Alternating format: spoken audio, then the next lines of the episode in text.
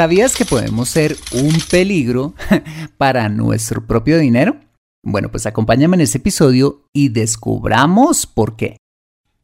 Here we go.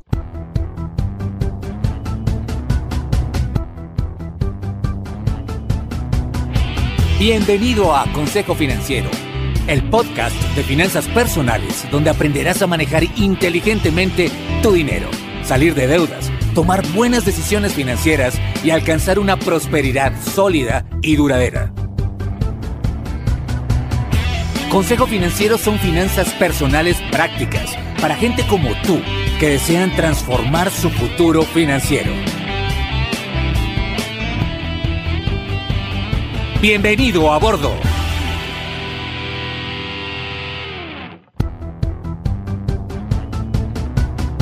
Hola, ¿qué tal? Soy Fernando Fernández y sí, esto es Consejo Financiero, tu podcast, tu programa de finanzas personales donde aprenderás a manejar inteligentemente tu dinero, a salir de deudas, a tomar buenas decisiones financieras de consumo, ahorro e inversión y los principios para alcanzar una prosperidad sólida y duradera.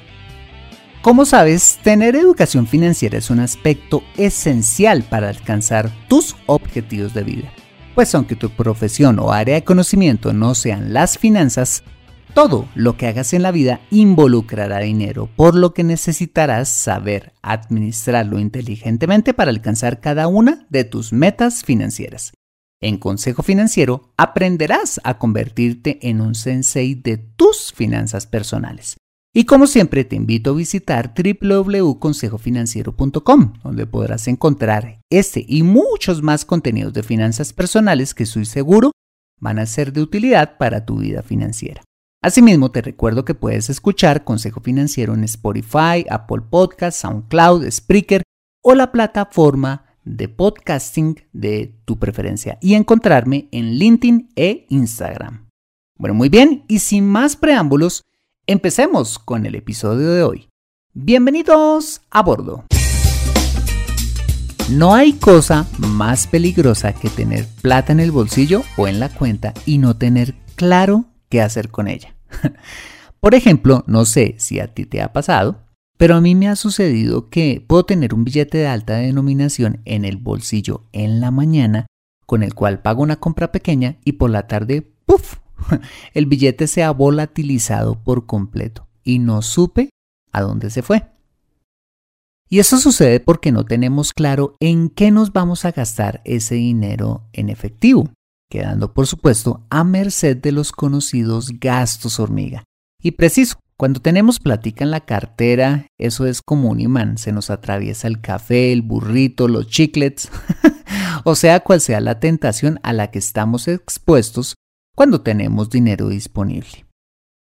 Por esa razón es que debemos poner nuestro dinero a salvo de nosotros mismos, de tal manera que no esté mm, tan al alcance de nuestra mano y de esta manera no nos hagamos zancadilla a nosotros mismos. Debemos ser conscientes que somos humanos y aunque tengamos un presupuesto, igual podemos caer en tentación, ¿vale? Acompáñame en este episodio y veamos algunos consejos para salvaguardar esos billetes de nuestras inquietas manos. ¿Te parece? Bien, pues la primera recomendación, eh, que ya la he hecho suficientemente en muchos episodios de ese podcast, es hacer un presupuesto, teniendo en la cuenta, ojo, la cantidad exacta de lo que nos vamos a gastar en ese mes. Ni un dólar más, ni un dólar menos. Bueno, ¿y a dónde mandamos el resto de la plática eh, si nos llega a sobrar? Bueno, pues ese dinero ni siquiera debe llegar a la cuenta, sino que por anticipado, cuando ya sabemos cuánto nos vamos a gastar en el mes, pues le decimos a nuestro empleador que esa plata sobrante eh, nos la descuente de nómina y nos la envíe a nuestro fondo de inversión o fondo de emergencia. O si tu empleador no lo hace o simplemente eres independiente, le puedes decir a tu banco o a la compañía donde tengas tus fondos de ahorro que te los descuenten automáticamente de la cuenta de ahorros todos los meses. Fernando, ¿y qué pasa si tengo un imprevisto en el mes y se me descuadra el presupuesto. Fácil. Transfieres la cantidad exacta que necesitas para cubrir ese imprevisto eh, desde el fondo de emergencia a la cuenta de ahorros y ahí sí pagas. O pagas directamente desde el fondo de emergencia si la empresa donde lo tienes te permite hacer transferencias a terceros, ¿vale? Bien, pues la segunda recomendación que te va a parecer la más obvia, así del tipo eh, descubrí el agua caliente, es evitar al máximo el efectivo. ¿Eso qué quiere decir? Eso quiere decir que trates de pagar todos tus gastos con tarjeta débito o por medios digitales sacando estrictamente el dinero que necesitas en efectivo y eso porque es que no te reciben de otra forma, que afortunadamente es algo cada vez más raro. Y de eso sí que me he dado cuenta en esta pandemia. Gracias al distanciamiento, a los negocios grandes y sobre todo a los chiquitos como las tiendas de barrio, les tocó modernizarse a la fuerza. Y hoy casi todos reciben tarjeta de débito o sobre todo transferencias de cuentas de ahorro digital móviles. Mira, es una absoluta maravilla, al punto que el otro día me di cuenta que llevo meses sin dinero en efectivo en la billetera. Bueno, ¿y por qué es mejor pagar así? Pues porque, además de no tener la tentación de sacar un billete y verlo desaparecer con las horas, cuando pagamos con tarjeta débito o con medios digitales, queda un registro de en qué nos hemos gastado hasta el último centavo, ayudándonos a controlar completamente nuestro flujo de dinero, cosa que no pasa cuando usamos efectivo. Y la tercera recomendación, devolviéndome un poquito al comienzo, es con los fondos de ahorro.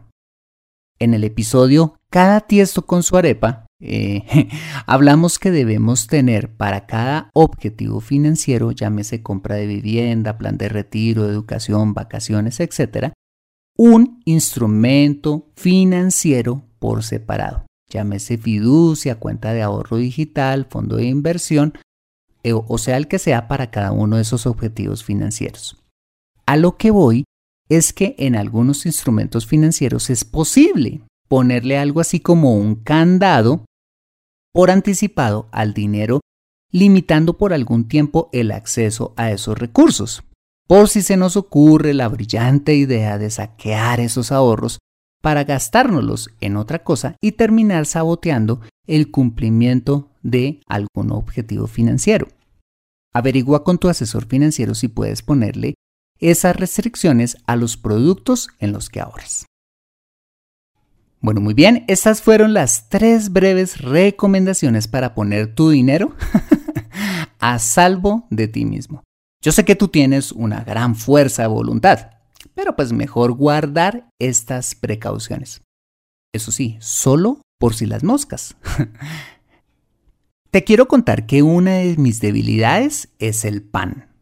Recuerdo que de niño no me tomaba mi taza de chocolate como lo hace la gente normal, sino que literal secaba la taza mojando todos los panes necesarios para lograrlo y desocupar la taza de chocolate. Panes que por supuesto terminaban en mi estómago. todavía me acuerdo, era una absoluta delicia. bueno, pues cuando crecí se me empezaron a notar los panes en la cintura. Y pues qué oso tener barriga desde tan joven, ¿no? bueno, pues ¿qué hice? Pues empecé a hacer ejercicio. ¿Y qué crees? pues que nada pasó, pues seguía comiendo pan como salvaje.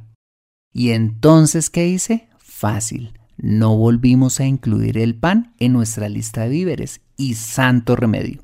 Al no tener la tentación en la alacena, pues me tocó cambiar tan dulce tentación por una saludable mandarina. Moraleja, tener dinero a la mano para ti puede ser como lo es para mí tener pan en la casa. Y la mejor estrategia para salvaguardar ese dinero, sobre todo cuando nos pica, es no tenerlo a la mano. No sea que te levantes en la noche a mirar en la alacena, ay, perdón, en la billetera y termines gastándotelo en lo que no era. Ah, mejor evitar la tentación, ¿no?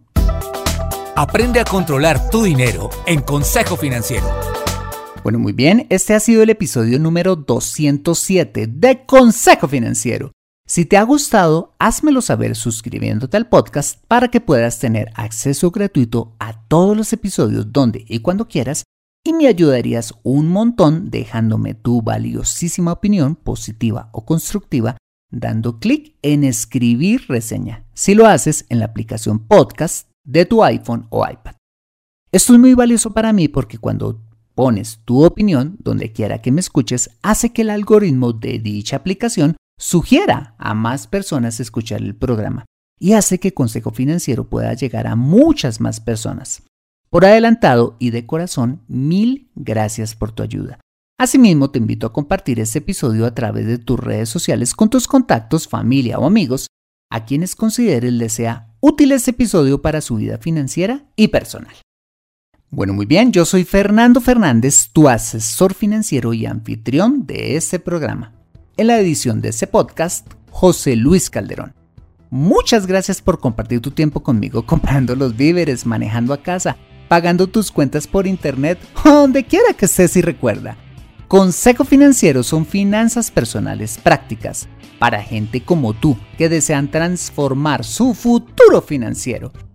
Buena semana y nos vemos con un nuevo episodio el próximo lunes a las 5 pm hora de Colombia o Perú, 6 pm hora de New York City.